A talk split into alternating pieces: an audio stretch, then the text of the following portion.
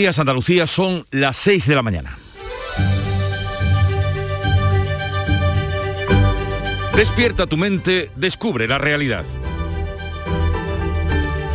En Canal Sur Radio, La mañana de Andalucía con Jesús Vigorra. ¿Tendrán los futuros pensionistas, hijos del baby boom, asegurado el cobro de su pensión cuando les llegue la edad de la jubilación? ¿Estará asegurada la sostenibilidad de las pensiones en nuestro país para los próximos años? Gobierno y sindicatos nos dicen que sí, merced al acuerdo que han alcanzado y que pondrá en marcha un mecanismo que vuelva a llenar de euros la hucha de las pensiones que actualmente está prácticamente vacía. No lo ven tan claro o nada claro los representantes de la patronal que se levantaron de la negociación y se desmarcaron de este acuerdo alcanzado ayer. Un acuerdo que sigue las líneas fijadas desde el principio por el ministro de Inclusión y Seguridad Social, José Luis Escriba. ¿Y en qué consiste este acuerdo? Pues en aumentar durante 10 años la contribución a la seguridad social. Entre 2023 y 2032 subirá la contribución de la seguridad social en 0,6 puntos porcentuales y de este reparto 0,5 puntos corresponderán pagar a las empresas y el 0,1 a los trabajadores, es decir, un aumento temporal de las cotizaciones a la seguridad social. Después de las buenas relaciones que venían manteniendo los agentes sociales en la mesa de diálogo social, ahora quedan rotas con el desplante de la patronal. Está visto que los empresarios se entienden mucho mejor con la ministra de Trabajo, Yolanda Díaz, que con el ministro de la Seguridad Social, José Luis Escribá. Al menos con la primera han llegado a más acuerdos. En Canal Sur Radio, la mañana de Andalucía con Jesús Vigorra.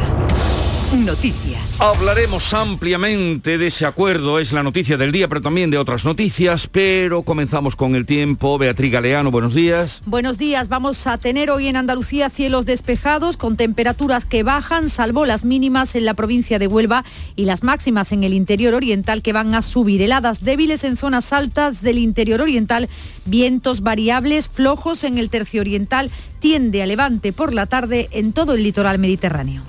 Y ahora la actualidad que viene marcada por este acuerdo. El gobierno ha cerrado un acuerdo con UGT y comisiones obreras para subir la cotización de las pensiones y garantizar así su pago cuando se jubilen los nacidos en la eh, época llamada baby boom, entre finales de los 50 y mediados de los años 70. Se ha pactado un aumento del 0,6% en las cotizaciones sociales durante 10 años. Será a partir de 2023. Las empresas tendrán que incrementar sus aportaciones cinco décimas y los trabajadores una. El ministro de Seguridad Social, José Luis Escriba, asegura que no tendrá un impacto negativo en el empleo. Nosotros llevamos casi una década entera sin aumentar costes laborales.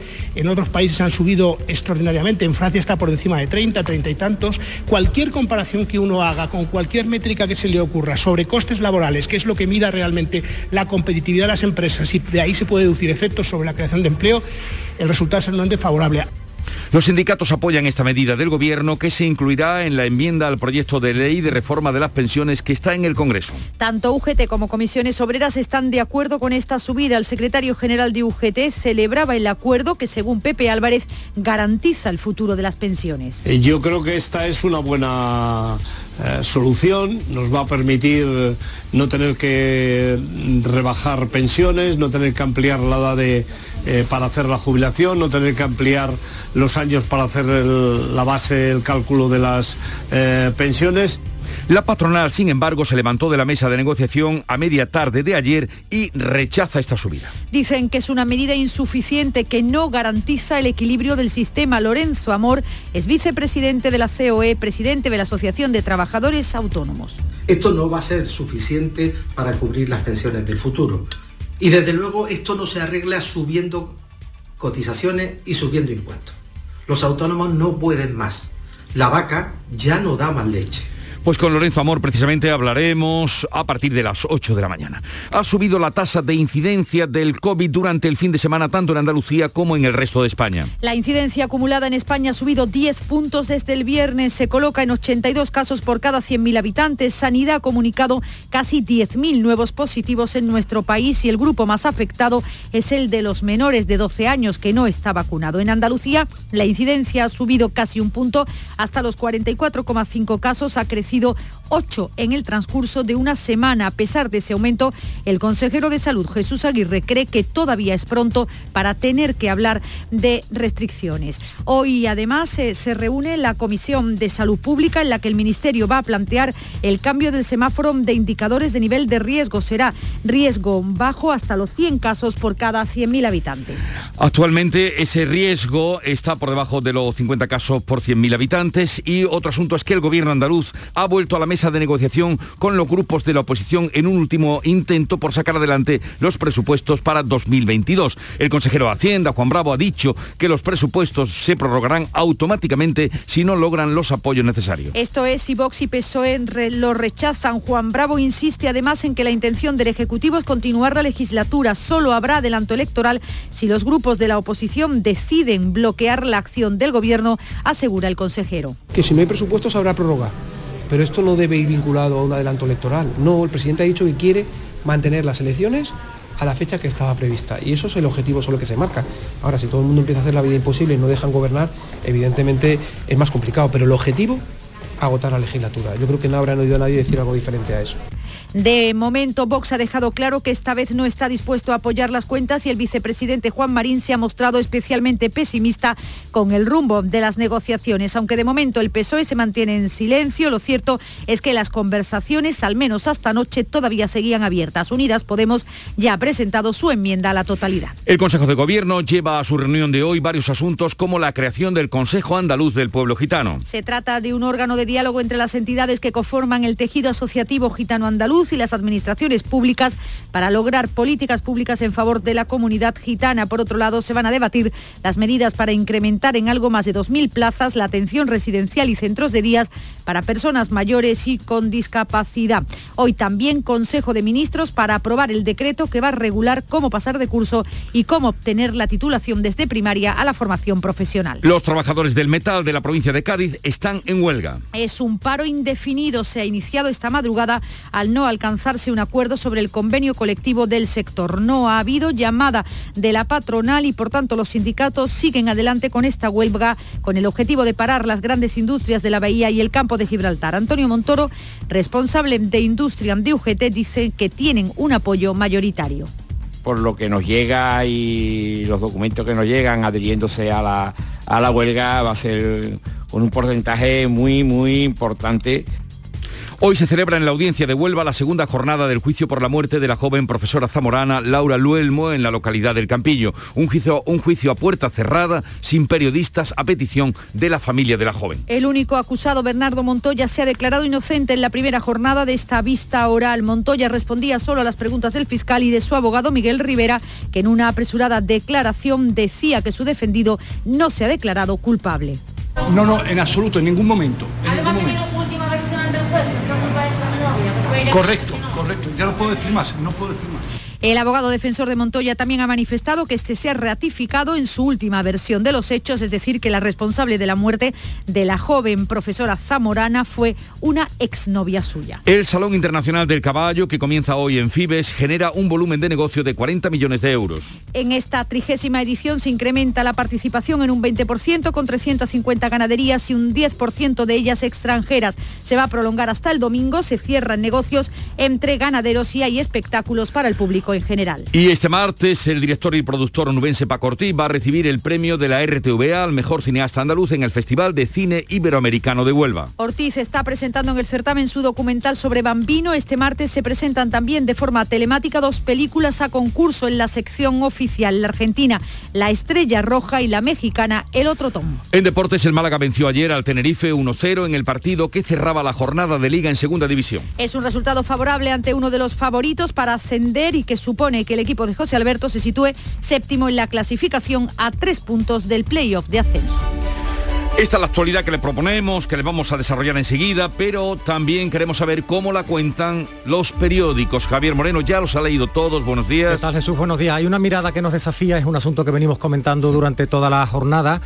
El presunto culpable del asesinato de Laura Huelmo, Montoya, vuelve a culpar a su expareja del crimen. Y digo desafía, es una mirada de alguien que parece no haber hecho nada. En Huelva Información es de las pocas imágenes que vamos a tener del juicio, porque como comentabas, una polémica decisión judicial a petición de la familia ha hecho que se celebre a puerta cerrada con protestas, por cierto, de los medios de comunicación. En Granada hoy, Granada conocerá su papel en el corredor en febrero de 2022 y un asunto que tiene que ver también con las infraestructuras en la provincia. En Diario de Sevilla el gobierno reconoce errores en la S40 pero sigue sin comprometer ningún plazo. Hubo ayer un coloquio sobre movilidad urbana organizado por Diario de Sevilla y Acciona. En el día eh, de Córdoba, atención, porque la fiesta de los patios va a regresar en Navidad con 41 recintos abiertos. El ayuntamiento está ultimando una serie de rutas, siete en total, que podrán visitarte, visitarse desde la mitad de diciembre. Jesús es una, una muy buena alternativa para, para también para la Navidad, ¿no? Eh, está muy bien, está muy bien, patios de invierno. Y mira, en Diario de Cádiz, el COVID persistente puede afectar ya a cerca de 11.000 gaditanos, aunque yo me quedo con la imagen de portada de Diario de Cádiz, es un perro eh, de la unidad canina de la, de la Guardia Civil, es de los que detectan la droga, se llama Chulo y dice eh, Diario de Cádiz que Chulo está más chulo que nunca, porque ayer le han dado un premio, una mención de honor al mérito canino, es como decimos uno de los perros detectores de droga de la Comandancia de Cádiz. Esto es la prensa de Andalucía, hay dos apuntes muy rápidos en la prensa nacional que van a toda página hoy, El País y El Mundo, con el asunto con el que hemos abierto el, informativo hoy, las pensiones truncan dos años de pactos entre gobierno y patronal, dice el diario El País, y el protagonismo en el mundo es para, para el ministro Escribá, que dice el mundo castiga a las empresas tras su plantón en las pensiones. Así viene la, la prensa del día. Es un asunto que dará mucho que hablar hoy en el programa y también en todos los foros, pero en nuestro programa también le daremos su especial atención. La agenda informativa del día, Olga Moya, ¿qué nos apunta? Pues el presidente del Gobierno, Pedro Sánchez, que va a mantener una reunión precisamente con los secretarios generales de UGT y comisiones obreras, van a estar también las tres vicepresidentas y los ministros del área económica y esto después de alcanzar ese pacto sobre pensiones. Hoy vamos a tener además sesión de control al Gobierno en el Senado. En Granada comienza el juicio contra dos hombres acusados de patronear dos pateras que fueron interceptadas con 80 personas a bordo y estaremos también muy pendientes de un informe de UNICEF sobre el impacto de la tecnología en la adolescencia. Han avanzado que uno de cada tres hace un uso problemático de Internet y de las redes. Uno de cada cinco ya tiene enganche a los videojuegos. Y la mañana, como siempre, comenzó en Canal Sur Radio con el Club de los Primeros, a partir de las 5, Charo Padilla, que eh, te ha sorprendido de tus oyentes. Buenos días. Siempre buenos días me sorprenden, so- sobre todo su, su positividad y su optimismo y su alegría a, a esas horas de la mañana indecente. Hoy hemos hablado un poquito de... Tú la estás haciendo De- mm, decente. muy decente, muy alegre. Hemos hablado si ha entrado ya la Navidad en tu casa y ha habido de todo y muy divertido, pero especialmente quiero eh, resaltar las dos entrevistas que hemos tenido. Hemos hablado con un ganadero, Juan José, de Gaucín, Málaga, que sacrificado es la vida de un ganadero. Qué sacrificado y, y- y qué poco eh, gente está dispuesta a arrimar en ese oficio, ¿no? Juan José que tiene cabras, vacas, cochinas, ovejas y que no tiene ni un día de descanso porque los animales tienen que comer. Me habla un poco de su vida, ¿no? Ha sido muy interesante. Y también interesantísimo lo que hace Sergio, que eh, traslada en su furgoneta plaqueta, sangre, córnea, médula, hueso, plasma. O sea, su furgoneta está llena de vida. Que yo le pondría una palabra así enorme. Sí. La furgoneta aquí llevo vida, ¿no? Tan importante. Y también nos ha hablado de la importancia de, de- de donar, porque hay épocas como ahora en Navidad o en verano en que la gente se olvida que la sangre eh, hace falta Sí. los 365 días del año. Muy bien.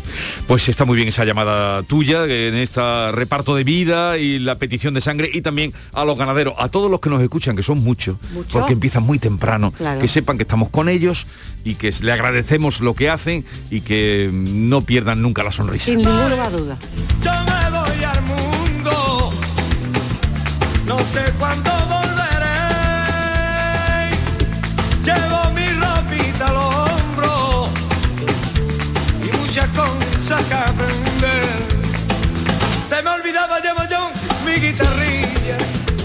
Nuestro amigo el barrio Selu, Me voy al mundo, esto fue número uno en septiembre del año 2002, cuando venía con esta fuerza, Mare, yo me voy para el mundo.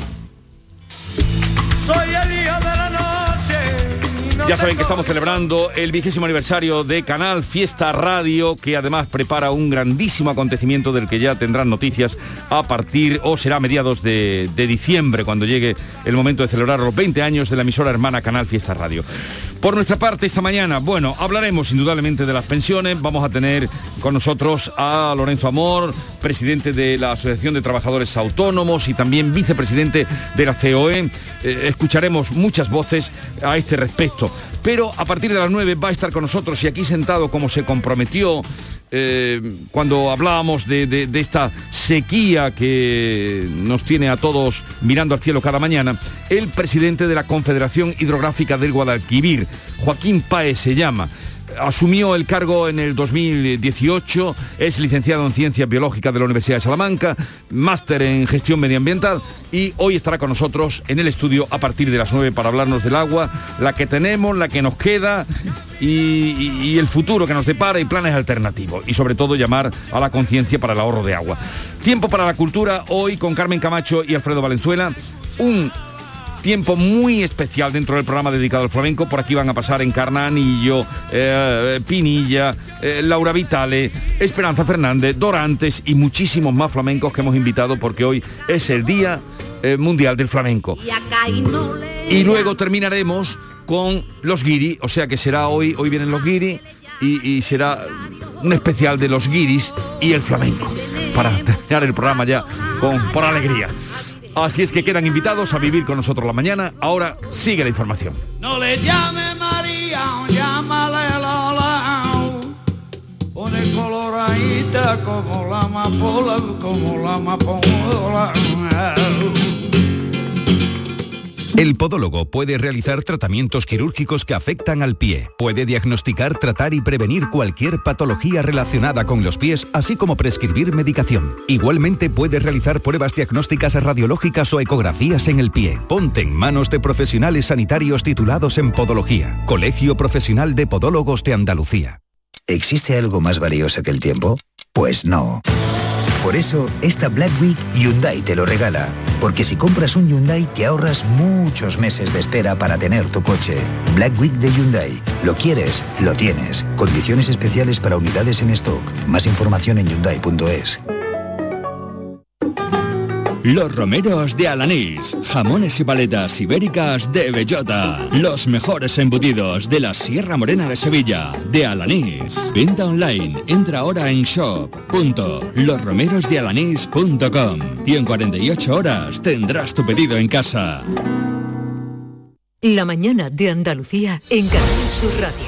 Noticias con Beatriz Galeano.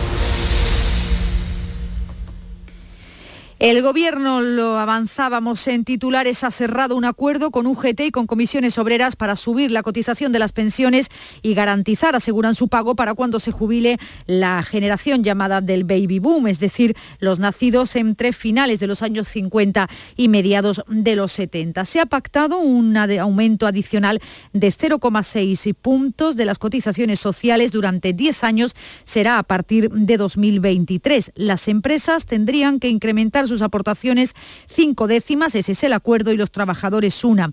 Este acuerdo supondrá además la reactivación del Fondo de Reserva de la Seguridad Social, la denominada hucha de las pensiones, donde ahora apenas quedan 2.000 millones de euros y que según el ministro José Luis Escriba, en 2032 se espera que pueda contar con 50.000 millones. El ministro de Seguridad Social califica de mínima esta subida de las cotizaciones que se ha acordado con los sindicatos y asegura que no tendrá un impacto negativo en el empleo. Nosotros llevamos casi una década entera sin aumentar costes laborales.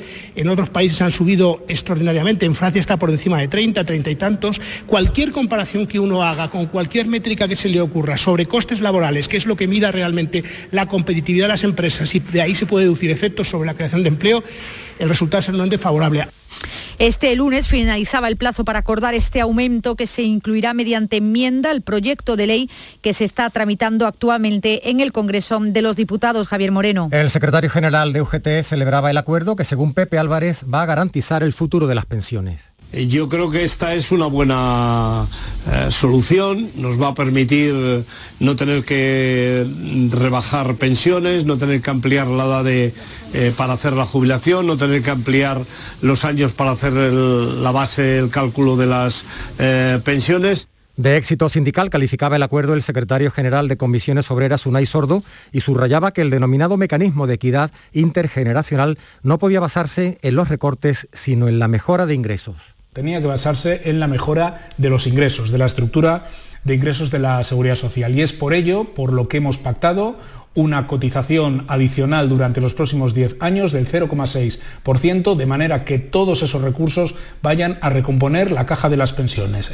La COE rechaza subir las cotizaciones sociales para engordar la hucha de las pensiones y se ha salido del pacto. Alega que esta subida de las pensiones es insuficiente, que no garantiza el equilibrio del sistema y que se van a necesitar medidas adicionales en el futuro para asegurar su sostenibilidad. Lorenzo Amores, vicepresidente de la COE y presidente de la Asociación de Trabajadores Autónomos ATA. Esto no va a ser suficiente para cubrir las pensiones del futuro. Y desde luego esto no se arregla subiendo cotizaciones y subiendo impuestos. Los autónomos no pueden más. La vaca ya no da más leche. Esta es sin duda una de las noticias de la jornada, la otra, como cada día prácticamente la evolución de la pandemia, tal y como se esperaba, ha subido la tasa COVID durante el fin de semana, tanto en Andalucía como en el resto de España, aunque ese incremento en nuestra comunidad sigue siendo más lento que en otras zonas del país. La incidencia acumulada en España ha subido 10 puntos desde el viernes y se coloca en 82 casos por cada 100.000 habitantes. Sanidad ha comunicado 43 fallecidos por COVID y casi 10.000 nuevos positivos. El grupo más afectado por los nuevos contagios es el de los menores de 12 años que no están vacunados. En Andalucía la incidencia ha subido hasta los 44 casos y medio, ha crecido 8 puntos en el transcurso de una semana. Salud ha informado de 338 nuevos contagios y 3 muertos durante el fin de semana. Hoy se reúne la Comisión de Salud Pública en la que el Ministerio va a plantear el cambio del semáforo de indicadores de nivel de riesgo. Actualmente el riesgo bajo se sitúa por debajo de los 50 casos por cada 100.000 habitantes. En 14 días se elevaría esa tasa ahora a 100 casos, el doble. Pretenden así, aseguran, adaptar este baremo a la nueva realidad teniendo en cuenta no solo los nuevos positivos, sino la ocupación de camas hospitalarias y el número de ingresos en las UCI.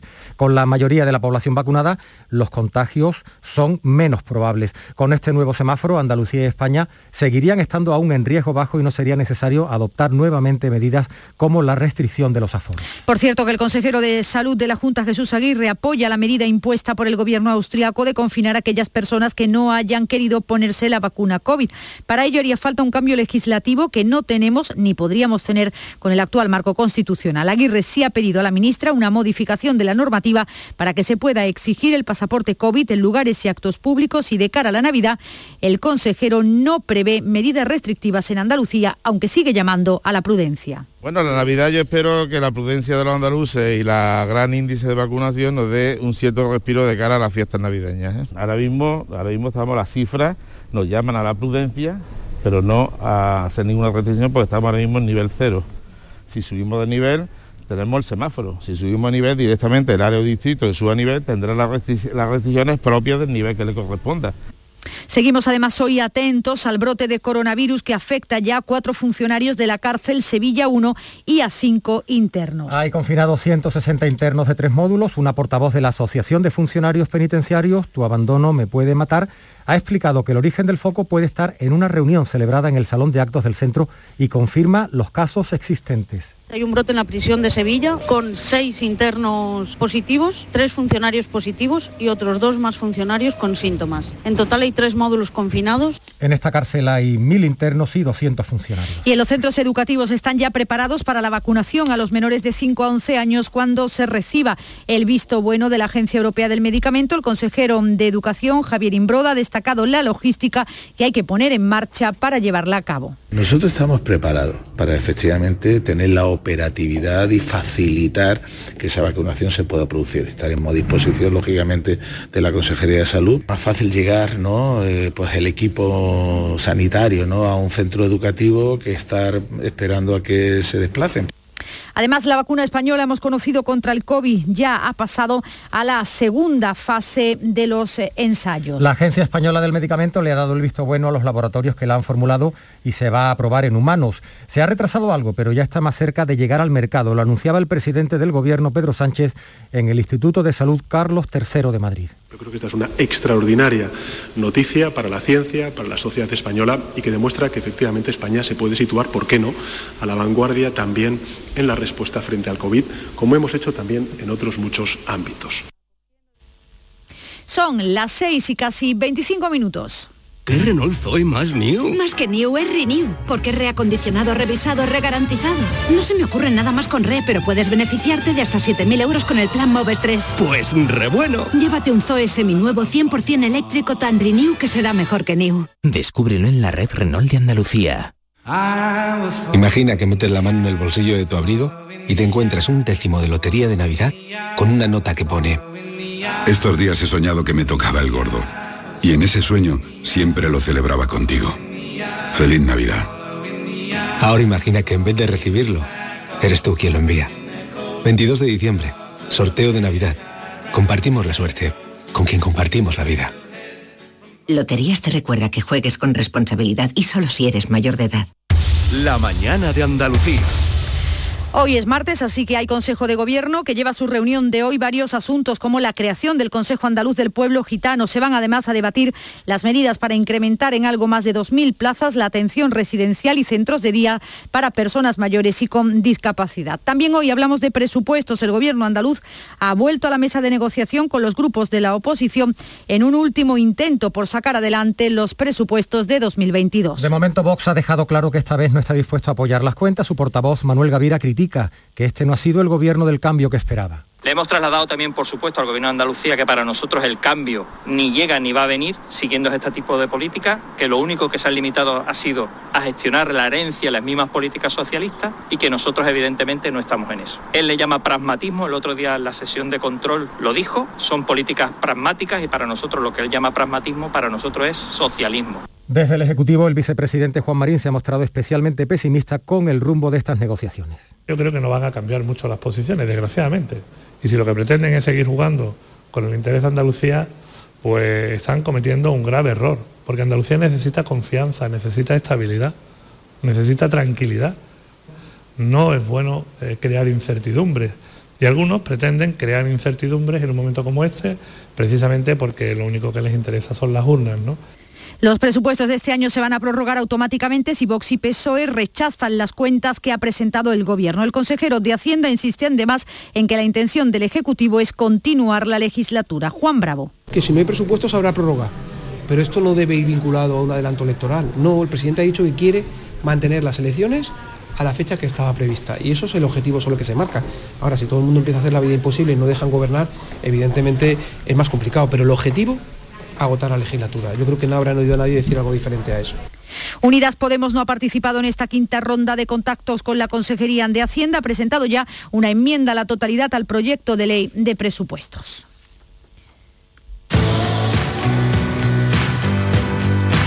Black Week de Hyundai patrocina este programa.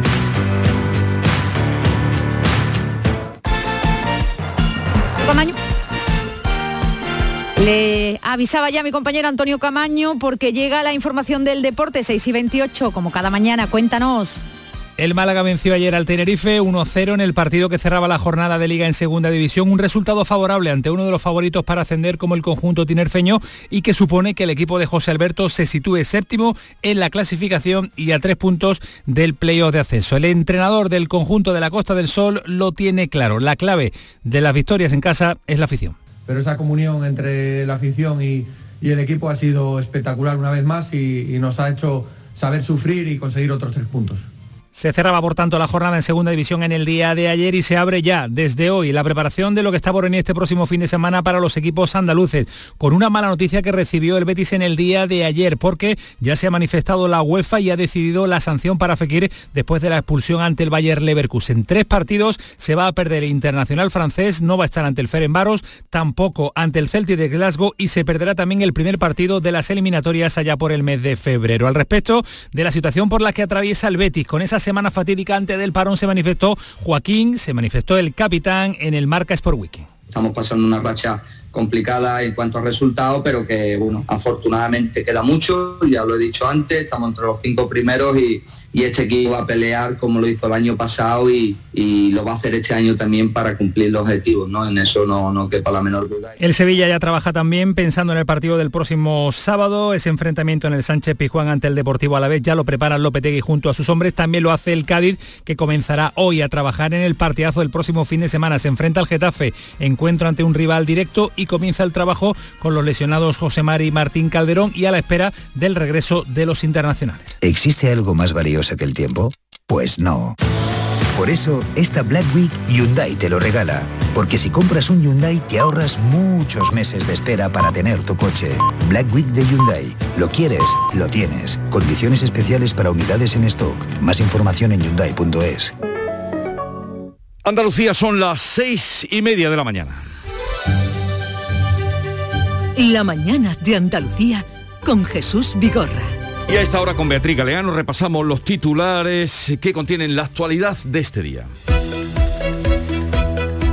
El gobierno y los sindicatos pactan subir las cotizaciones a la seguridad social con los empresarios en contra. La COE critica que las empresas paguen en 2023 cinco décimas más en cotizaciones para garantizar el pago de las pensiones. El gobierno y los sindicatos aseguran que la subida es mínima y que no se pone en riesgo el empleo. Los trabajadores del metal de la provincia de Cádiz están en huelga. El paro es indefinido desde esta madrugada al no alcanzarse un acuerdo sobre el convenio colectivo del sector. Los sindicatos aseguran que el seguimiento de los trabajadores es mayoritario. Aumenta la incidencia del COVID en España hasta alcanzar los 88 casos por cada 100.000 habitantes. Aumenta también en Andalucía, aunque de forma más lenta. Comunidades como Galicia y País Vasco defienden restringir actividades a los no vacunados. En Europa se extienden las medidas restrictivas como el confinamiento. El Consejo de Ministros aprueba hoy el Real Decreto que regulará cómo pasar de curso y cómo obtener la titulación desde primaria a FP. Supondrá, entre otras cosas, la eliminación de los exámenes de recuperación de septiembre. Desde Andalucía, el consejero pide mantener esos exámenes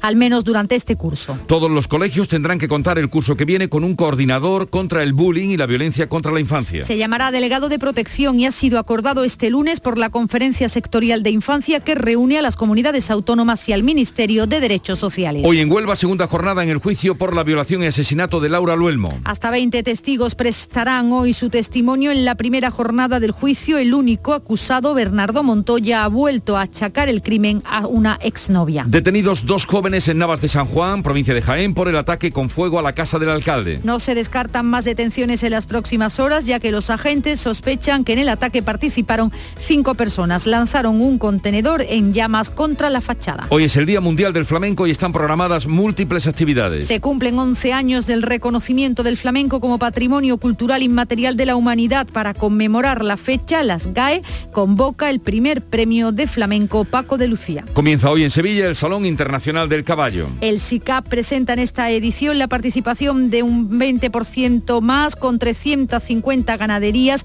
35 de ellas extranjeras. El director y productor onubense Paco Ortiz recibe hoy el premio de la RTVA al mejor cineasta andaluz en el Festival de Cine de Huelva. Ortiz lleva al certamen su documental sobre Bambino y este martes se presentan también de forma telemática dos películas a concurso en la sección oficial, la argentina La Estrella Roja y la mexicana El Otro Tom.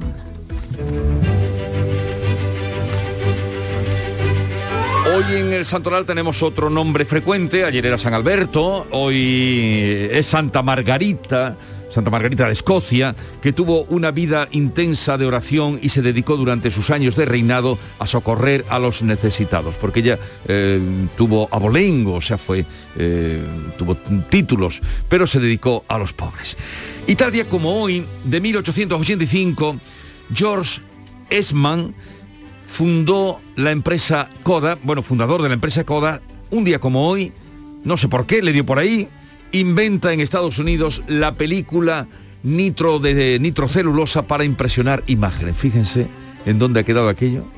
Y ahora ya nadie imprime, ahora ya nadie imprime, pero ya nadie. muchas se perderán. No, pero sigue habiendo todavía mucho, fo- eh, sobre todo en fotografía, ¿no? Que siguen Sí. utilizando la película, ¿no? La Sí, pero película. bueno, comparado con lo que era aquello, eh, nada. Na- nada que ver. Los Pues ya saben ustedes, cuando hoy ustedes tomen café y se hagan fotos, porque ahora todo el mundo se hace fotos, empiezan por la mañana haciéndose la tostada y acaban por la noche Y no se la hacen con una cámara, se la hacen con un teléfono. Entonces, hoy ustedes se tiran el pegote y a la hora del café dicen, pues mire, tal día como hoy, Esman, George Esman, inventó... Ayer vi a una persona en la calle con una cámara de fotos, Jesús, fíjate. Eso se le veía a los turistas, Sí, creo. efectivamente. Algún turista despistado. Pues eso ocurrió tal día como hoy. Eh, y tal día como hoy, de 2012, se inauguraba en Cádiz la vigésimo segunda cumbre iberoamericana, la tercera que se celebró en España. Eh, recordarán ustedes de aquellos fastos. Y como hoy hace 11 años de la declaración del flamenco como patrimonio cultural inmaterial de la humanidad, que acabas tú de recordarlo, que por cierto eh, se, se concedió en Nairobi, como me apuntaba Javier. En Kenia, efectivamente. En Kenia, estuvo el, el consejero de la época, Paulino Plata, ¿no? Le, le tocó la, la suerte, ¿no? Sí, para la cita me he traído una letrilla flamenca que creo que tiene algo de filosofía parda, Dale, podemos dale. decir. Eh, así es que traía un Shakespeare, pero lo dejo para mañana. Una letrita flamenca, una letrita que siempre son anónimas, son sentencias. Y dice así, cada vez que considero que me tengo que morir, tiendo una manta en el suelo y me harto de dormir. Ahora me lo tienes que decir por tango. No, no, no, no, no. Cada vez que considero que me tengo que morir, tiendo una manta en el suelo y me harto de mí. Y me acuerdo al decir esta letra que la sé de memoria de Antonio Gala, Antonio Gala, que siempre la refería como el, el culmen de la filosofía del pensamiento andaluz. Bueno, con su retranca, ¿no? Pero eh, tiene sentido, ¿no? Ese, un- tomarse así la vida. Y ahora que vamos a la prensa, querido Javier, Vamos a darle un repasito a, la- a las portadas, ¿no? ¿qué has encontrado por ahí? A ver, bueno, pues cuéntame. mira, en las portadas de la prensa nacional, en el diario El País y en el diario El Mundo, abren con el asunto de las pensiones. Eh, dice El Mundo que Escribá castiga a las empresas tras su plantón en las pensiones y estas, las pensiones, truncan dos años de pactos entre gobierno y patronal, es lo que apunta el diario El País. En, en ABC la foto es impactante. Eh, miles de refugiados alcanzan el último control que les separa de, de- de Polonia y se les ve a todos sentados, hay cientos de personas sentadas en esta, en esta imagen, abrigadas porque hace un frío terrible. Frente a ellos, decenas de policías tratando de que no pasen la frontera y entre la policía y estas personas las concertinas estas de, pinchos tan, tan famosas para impedir que, que salten. ¿no? Eh, sin embargo, el titular, de, el titular de ABC hace referencia a la actualidad política en España. Dice que el desgaste del sanchismo le impide sustituir a los varones. Es una noticia política. Dice que la caída en las encuestas del presidente y el avance de la derecha obligan a Ferraz a frenar sus planes de renovación autonómica. Y vamos ya con la prensa de Andalucía. Hoy el protagonista y como no podía ser de otra forma en Huelva Información, porque allí se está celebrando el juicio en la audiencia provincial, es para Bernardo Montoya, que vuelve a, cul- a culpar a su ex pareja del crimen de Laura Luelma. Yo lo, Luelmo, ya lo comentábamos hace un ratito, es la imagen de portada, el acusado en chándal mira hacia el público en el comienzo del juicio antes de ser desalojada la sala del tribunal en una polémica y cuestionada decisión. En Granada hoy una información que tiene que ver con algo que veníamos contando, una previsión del día de ayer, de infraestructuras, de presupuestos. Granada va a conocer finalmente su papel en el corredor en febrero del año 2022. La secretaria de Estado, Pardo de Vera, promete el estudio funcional de la línea con Almería para definir las necesidades ferroviarias. Y mira esta noticia que curiosa también, los matemáticos físicos, que es un título nuevo, un grado nuevo, ya están en la calle. Quiere decir que es la primera promoción del doble, del doble grado más exigente y recuerda que pulverizaron estos estudiantes los récords de notas de corte. Ahora hay un grado que se llama Soy matemático físico. En Diario de Sevilla, el gobierno reconoce errores en la S40, pero sigue sin comprometer ningún plazo. La línea 3 del metro tendrá aportación financiera del Estado, pero no se conocerá si será del 33%. Ha sido en un coloquio sobre movilidad urbana organizado por Diario de Sevilla y Acciona. En el Día de Córdoba, la fiesta de los patios regresará en Navidad con 41 recintos abiertos. El ayuntamiento está ultimando siete rutas que podrán visitarse desde la mitad de diciembre. En Diario de Cádiz, el COVID persistente puede afectar ya a cerca de 11.000 gaditanos y también noticia de apertura en este diario, noticia de portada para un colega, Emilio Morenati, el fotógrafo, es elegido mejor fotógrafo del año por la Universidad de, de Atlanta. Y por último, Jesús, en el diario Sur, una malagueña, se llama Patricia Santos, ha sido elegida por segunda vez como la mejor profesora de formación profesional de España. Está en el Instituto Profesor Isidoro Sánchez. Así que la felicitamos y le trasladamos nuestro orgullo como andaluces. Son las 6.39 minutos de la mañana, a pesar de todo esto, y, y, además de todo esto, lean la prensa, acudan al kiosco, que es una buena costumbre. Sigue la información ahora en Canal Sur Radio. La mañana de Andalucía. ¿Entenderlo todo de mi hipoteca? Lo firmo. Lo firmo. Que me lo expliquen sin compromiso. Lo firmo. Lo firmo. Y luego elegir con qué banco contratarla. Lo firmo. Hipoteca Sabadell. La hipoteca que incluye una cita con un especialista para que entiendas todo lo que firmas, incluso el precio. Pide ya tu cita en bancosabadell.com barra hipotecas. Imagina que una mañana llegas al trabajo y te han dejado un décimo de lotería de Navidad con una carta. Y no pone de quién es, solo pone... Hay algo que me haría más ilusión que que me tocase la lotería. Y es que nos tocase a los dos. Feliz Navidad. Ahora imagina que en vez de recibirlo, eres tú quien lo envía. 22 de diciembre, sorteo de Navidad. Compartimos la suerte con quien compartimos la vida. Loterías te recuerda que juegues con responsabilidad y solo si eres mayor de edad. Había una vez un barquito chiquitito que no podía navegar. Reserva por solo 60 euros sin gastos de cancelación y pago en hasta 6 meses tu crucero fantástico con viajes El Corte Inglés y MSC Cruceros. Todo incluido por Mediterráneo, Caribe o Norte de Europa desde 269 euros más tasas y cuota de servicio de hotel. Financiación ofrecida por Financiera El Corte Inglés y sujeta a su aprobación. Consulta condiciones en viajeselcorteinglés.es. La mañana de Andalucía en Canal Sur Radio. Noticias con Beatriz Galeano. Desde las 6 de esta mañana, hace 40 minutos, los trabajadores del metal de la provincia de Cádiz están llamados a concentrarse en las puertas de las factorías. El sector del metal da trabajo a 22.000 personas en, en, la provincia. Un paro indefinido que ha comenzado esta madrugada, comenzaba esta madrugada, al no alcanzarse un acuerdo sobre el convenio colectivo del sector. No ha habido llamada de la patronal, así que los sindicatos han decidido seguir adelante con la huelga con el objetivo de parar las grandes grandes industrias de la Bahía y del campo de Gibraltar. Antonio Montoro es responsable de industria de UGT. Aseguran que tienen el apoyo mayoritario de los trabajadores por lo que nos llega y los documentos que nos llegan adhiriéndose a la, a la huelga va a ser con un porcentaje muy, muy importante Paro indefinido, como decimos, desde esta madrugada, concentraciones a partir desde las 6 de esta mañana. Y el Centro de Tecnología Avanzada es la propuesta de la Junta. Seguimos en Cádiz, de Airbus Puerto Real, cuyo cierre ya es un hecho. Un anuncio aún todavía sin partida presupuestaria que el consejero de Industria, Rogelio Velasco, confía en que se encamine hacia las energías alternativas del sector aeronáutico, como ha señalado en su visita a la provincia por mucho que nosotros presionemos, y lo hemos hecho, y defendido los intereses de la provincia de Cádiz, pero llega un punto en el que no podemos ir más allá porque no tenemos más poder. Insisto que lo que esperamos es que no se desvincule la aviación civil del área de la Bahía de Cádiz y que proyectos nuevos y alternativos asociados a nuevos eh, recursos energéticos sean una realidad. Y la secretaria de Estado de Transportes, Isabel Pardo de Vera, se ha comprometido a que la provincia de Granada esté en el corredor ferroviario del Mediterráneo, una infraestructura vital para el transporte de viajeros y de mercancías. Un compromiso que anunciaba el alcalde de la capital granadina, Francisco Cuenca, tras reunirse con la secretaria de Estado de Transportes.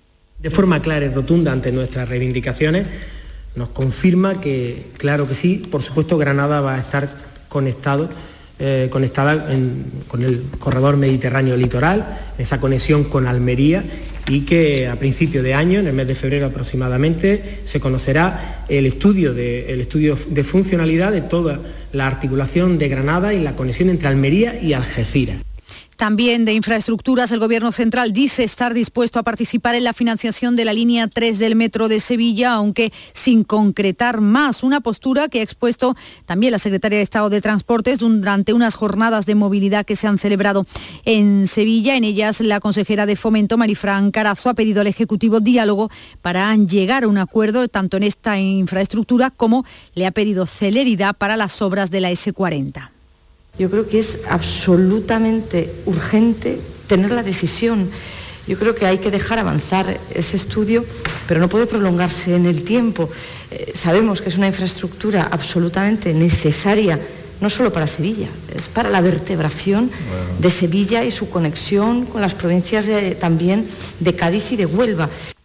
Hoy no solo sube la luz, que lo hace un 7,6% y se sitúa en un precio medio de 124 euros el megavatio hora, sino que también sube el gas butano, casi un 5%, así que la bombona pasa a costar 16,92 euros, el precio más alto desde marzo de 2015. Son las 6 y 44 minutos, sigue la información en Canal Sur Radio.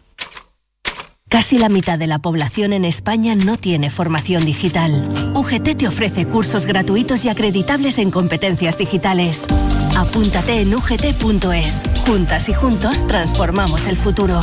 Trabajamos en digital. Proyecto financiado por el Ministerio de Educación y Formación Profesional. Unión Europea. Next Generation. Humedad Murprotec, Humedad Murprotec, Humedad Murprotec, Humedad Murprotec, Humedad Murprotec, Humedad Murprotec, Humedad Murprotec, Humedad Murprotec, Humedad Murprotec, Humedad Murprotec, Humedad Murprotec, Humedad Murprotec. 960 70 80 y 900 108 109. Murprotec.es. Y olvídate de las humedades. La mañana de Andalucía. Hoy se celebra en la audiencia de Huelva la segunda jornada del juicio por la muerte de la joven profesora zamorana Laura Luelmo en la localidad del Campillo. Están previstas las declaraciones de 20 testigos en sesión de mañana y de tarde. El único acusado, Bernardo Montoya, se ha declarado inocente en la primera jornada de la vista oral que se celebra a puerta cerrada atendiendo a las peticiones tanto del jurado popular como de la familia de la joven. Una decisión que, sin embargo, no comparten algunos colectivos periodísticos como la Asociación de la Prensa de Huelva, que entiende que de esta forma se cuarta el derecho a informar. Montoya era recibido con gritos e insultos a la llegada a la audiencia provincial. Solo respondía a preguntas del fiscal y de su abogado Miguel Rivera. En una apresurada declaración ah, decía que su defendido no se ha declarado en ningún momento culpable del crimen. No, no, en absoluto, en ningún momento. Además, tenido su última versión ante el juez, que fue culpa de su novia. Correcto, correcto. Ya no puedo decir más, no puedo decir más.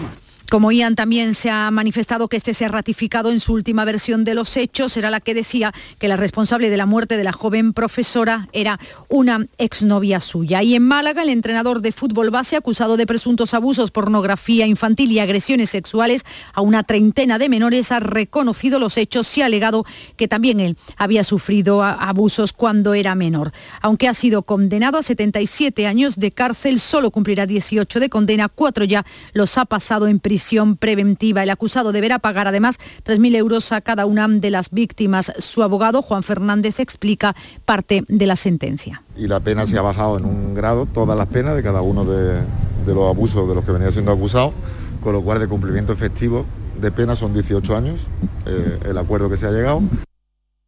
La Guardia Civil ha detenido a dos jóvenes vecinos de la localidad jiennense de Navas de San Juan como presuntos autores del incendio provocado en la fachada de la casa del alcalde en la madrugada del domingo. No se descartan más detenciones y también en Jaén ha sido detenido el autor del disparo que ha herido en una pierna a uno de los cuatro hombres que presuntamente había, eh, le acechaban en su casa para agredirlo. Los hechos han ocurrido en la carretera de la capital jiennense cuando el ahora detenido fue abordado por cuatro individuos, según su declaración, cuando se bajó de su vehículo junto a su novia. Y hablamos ahora del premio RTVA porque Canal Sur entrega hoy al director y productor onubense a Paco Ortiz el premio al mejor cineasta de Andalucía. Será en el Festival de Huelva que está siguiendo Vicky Román. Buenos días. Buenos días. Este martes el festival tiene protagonismo andaluz con la entrega del premio de la RTVA al mejor cineasta andaluz del festival y que en esta ocasión va a recibir en la Casa Colón el director onubense Paco Ortiz,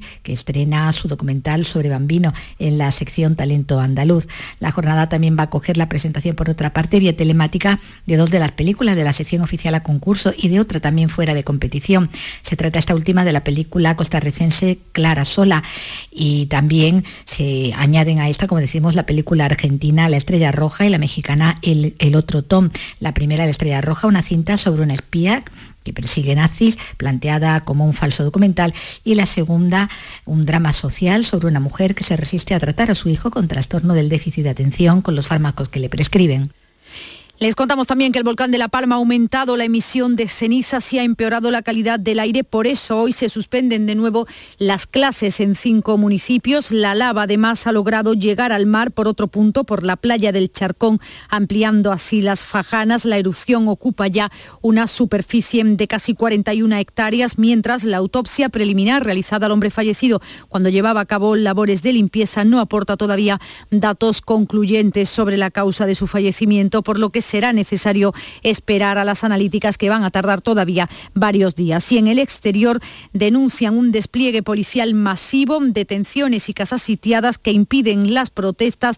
La oposición, como decimos, ha denunciado este lunes que se hayan impedido desarrollar las movilizaciones previstas contra el gobierno de Cuba, que semanas atrás avisó a los organizadores de las consecuencias legales a las que se enfrentarían si alentaban unas protestas no autorizadas. La plataforma opositora Archipiélago Piélago ha informado en su perfil de Facebook de que se han producido arrestos y presiones contra quienes tenían previsto participar en esta marcha. 6 y 50, tiempo para la información más cercana.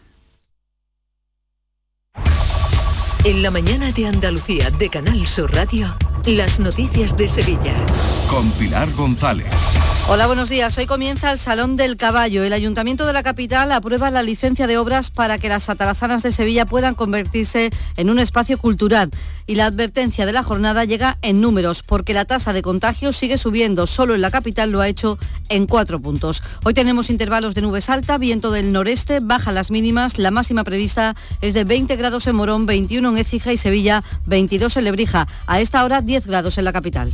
Vuelve al patio de la Diputación la muestra de la provincia. 10 ferias empresariales desde el 16 de octubre al 19 de diciembre. Cerveza artesanal, vinos y licores, joven empresa, mujeres empresarias, nuevas tecnologías, productos y sabores de la provincia. Te esperamos. Conoce tu provincia. Más información en la web prodetour.es. Diputación de Sevilla. Porque realizar una obra eficaz y eficiente en Sevilla es posible. Revesan. Contamos y trabajamos con arquitectos, administradores de fincas y para particulares, llevando a cabo sus proyectos con la calidad y seriedad que nos caracteriza. Contáctenos en revesan.es. Revesan, transformando Sevilla. En Canal Sur Radio, las noticias de Sevilla.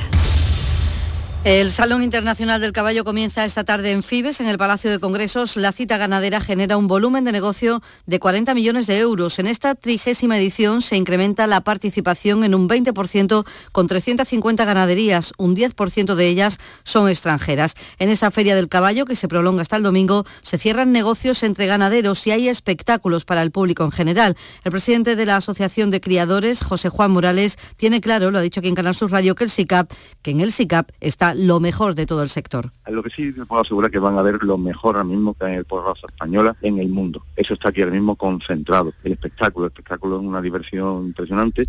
Vienen números magníficos, dos más libertad, unos volteadores franceses impresionantes, un espectáculo de garroche magnífico. La Gerencia de Urbanismo del Ayuntamiento de Sevilla aprueba hoy la licencia de obras de las atarazanas, los astilleros medievales de la ciudad. El proyecto de restauración para su uso cultural ha recibido el visto bueno de la Comisión Provincial de Patrimonio después de dos décadas esperando. El paso siguiente es el más importante, el comienzo de las obras. El delegado de urbanismo, Antonio Muñoz, ha señalado el interés tanto de la Junta como de la Caixa, por lo que confía en que los trabajos se inicien en breve. Pero el próximo paso que hay que dar es el inicio de las mismas. Y en ese sentido me consta por las conversaciones con la Consejería de Cultura y de la Caixa que ese es el interés que tienen. La Junta, por su parte, ha admitido a trámite la solicitud del Ayuntamiento para obtener la declaración ambiental y posterior modificación del PGU, que va a permitir la construcción de 700 viviendas frente a las naves de la Avenida de las Razas. Permitirá recalificar 165.000 metros cuadrados sin uso. Y finalmente será el miércoles cuando Juan Espadas desvele cuándo dejará la alcaldía de Sevilla para dedicarse en exclusiva a su labor como secretario general del PSOE andaluz. Y más obras, la Consejería de Fomento pide al Gobierno Central un acuerdo para financiar la línea 3 del Metro de Sevilla, cuya licitación en el tramo norte se ha previsto para el próximo año. El Ejecutivo está dispuesto a participar, pero de momento no concreta en qué porcentaje. Además, la consejera Marifran Carazo ha pedido también celeridad en las obras de la S40, pendiente de nuevos estudios de viabilidad para determinar si el paso por el Guadalquivir en Corea se hace con un puente o con un túnel, aunque el Gobierno desecha esta última opción. Yo creo que es absolutamente urgente tener la decisión. Yo creo que hay que dejar avanzar ese estudio, pero no puede prolongarse en el tiempo. Eh, sabemos que es una infraestructura absolutamente necesaria, no solo para Sevilla, es para la vertebración de Sevilla y su conexión con las provincias de, también de Cádiz y de Huelva. 6 de la mañana y 54 minutos. No te pierdas el nuevo outlet El Corte Inglés Sevilla Este, donde encontrarás más de 150 de las mejores marcas de moda, accesorios, zapatería, deportes, con hasta el 70% de descuento. Te esperamos en el nuevo outlet El Corte Inglés Sevilla Este. Y recuerda que seguimos teniendo las mejores ofertas, con la calidad y los servicios de tu hipercor de siempre. OCU, la mayor organización de consumidores y usuarios de España, llega a Sevilla. Inauguramos oficina para conocer más de cerca los problemas de consumo a los que te enfrentas diariamente, informarte y ayudarte a resolverlos. Ven a visitarnos en calle María Auxiliadora 12 o llámanos al 955-250-361. OCU, la fuerza de tus decisiones. Las noticias de Sevilla. Canal Sur Radio. La tasa de contagios por coronavirus sigue subiendo lentamente, pero sube. La media ahora mismo en nuestra provincia es de 25 casos por 100.000 habitantes y en la capital 33,7 tras sumar en las últimas horas 37 nuevos casos de contagio y ningún fallecido. En la cárcel de Sevilla 1 hay un brote que afecta a cuatro funcionarios y cinco presos. Hay confinados 160 internos de tres módulos. Una portavoz de la Asociación de Funcionarios Penitenciarios Minoritarios, Tu abandono me puede matar, así se llama el sindicato, ha explicado que el origen del foco puede estar en una reunión celebrada en el salón de actos del centro y confirma los casos que hay. Hay un brote en la prisión de Sevilla con seis internos positivos, tres funcionarios positivos y otros dos más funcionarios con síntomas. En total hay tres módulos confinados.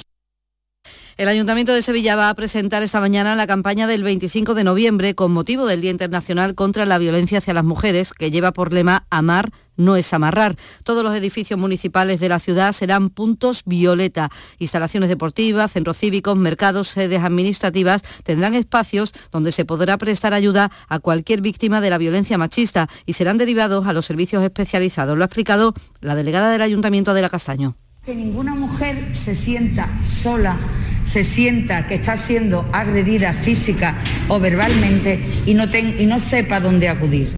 Los vecinos del Cerro del Águila, también en la capital, han iniciado esta pasada noche una serie de protestas contra el centro de transeúntes que el ayuntamiento quiere trasladar desde la Macarena al polígono industrial Itasa. Todas las noches harán a las 9 una cacerolada. Empresarios y vecinos recuerdan al ayuntamiento que un centro de esas características no puede estar en una zona empresarial, según el propio pliego de condiciones del ayuntamiento, que ha decidido situarlo allí, a muy poca distancia de barrios muy desfavorecidos de la ciudad, algo que genera también rechazo por la concentración que supone de marginalidad. En la provincia, el alcalde de Lebrija, José Benito Barroso, ha insistido en pedir a la Junta el desdoble de la A471 que une las cabezas de San Juan con Sanlúcar. Es una vía de mucho tráfico con varios cambios de rasante, donde, como saben, este fin de semana ha habido un accidente mortal. Estamos pidiendo y solicitando a la Junta de Andalucía pues lo que es el desdoble. Creemos que desde las cabezas de San Juan hasta la altura de San Lucas es necesario desdoblar la 471, en ese tramo al menos, pues comunicarían lo que es las cabezas de San Juan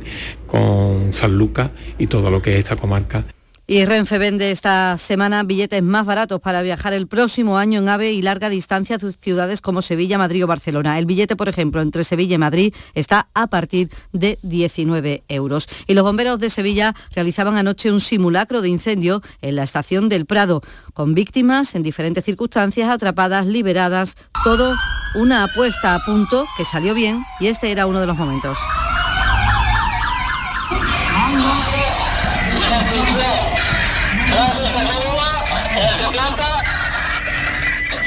Ocurría sobre las once y media de la noche. Les contamos que la que fuera alcaldesa de Sevilla durante el atentado terrorista en el que fueron asesinados Alberto Jiménez Becerril y su esposa, Ascensión García, Soledad Becerril, ha recibido el premio contra el terrorismo de la Fundación que lleva el nombre del concejal asesinado por ETA. En el Salón Colón del Consistorio, Becerril ha querido expresar su agradecimiento sin dejar mostrar el dolor que aún le supone recordar lo ocurrido a su primer teniente alcalde y a su esposa. Alegría, no pero gratitud a la Fundación sí, por recordarme, por acordarse de mí, valorar lo escrito y lo dicho a lo largo del tiempo sobre la maldad y el daño hecho a cientos de familias. Les contamos también que la Fundación Cajasol va a poner en marcha hoy y mañana a las 12 la quinta edición del ciclo Letras en Sevilla, coordinado por el escritor Arturo Pérez Reverte y por Jesús Vigorra. Se hablará de toros y toros no, cultura, tradición o barbarie. Se van a escuchar voces taurinas y antitaurinas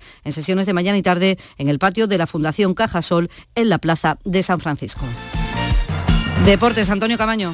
Tras el parón por la selección española, el Sevilla y el Betis ya trabajan en preparar lo que está por venir este próximo fin de semana. Malas noticias para el Betis porque recibió ayer el lunes la noticia de la sanción de Fekir por parte de la UEFA. Lo han castigado con tres partidos. Se pierde el Ferenbaros, el Celtic de Glasgow y el primer partido de la eliminatoria allá por el mes de febrero. Y en el Sevilla sigue dando mucho que hablar la lesión de Nesiri. En Marruecos está muy pendiente de la situación de su delantero pensando en la Copa de África y en Sevilla también, lógicamente, muy pendiente para ver si pueden ayudarle en una temporada muy cargada y sobre todo si tienen que ir al mercado de invierno a buscarle un sustituto. Y hoy que es el Día del Flamenco, la provincia acoge a partir de hoy hasta el 10 de diciembre la primera Bienal de Flamenco que estará en diferentes municipios como Pilas o Morón, también en, en Pilas, Morón y Los Palacios. A esta hora 7 grados en Pruna, 10 en Sevilla.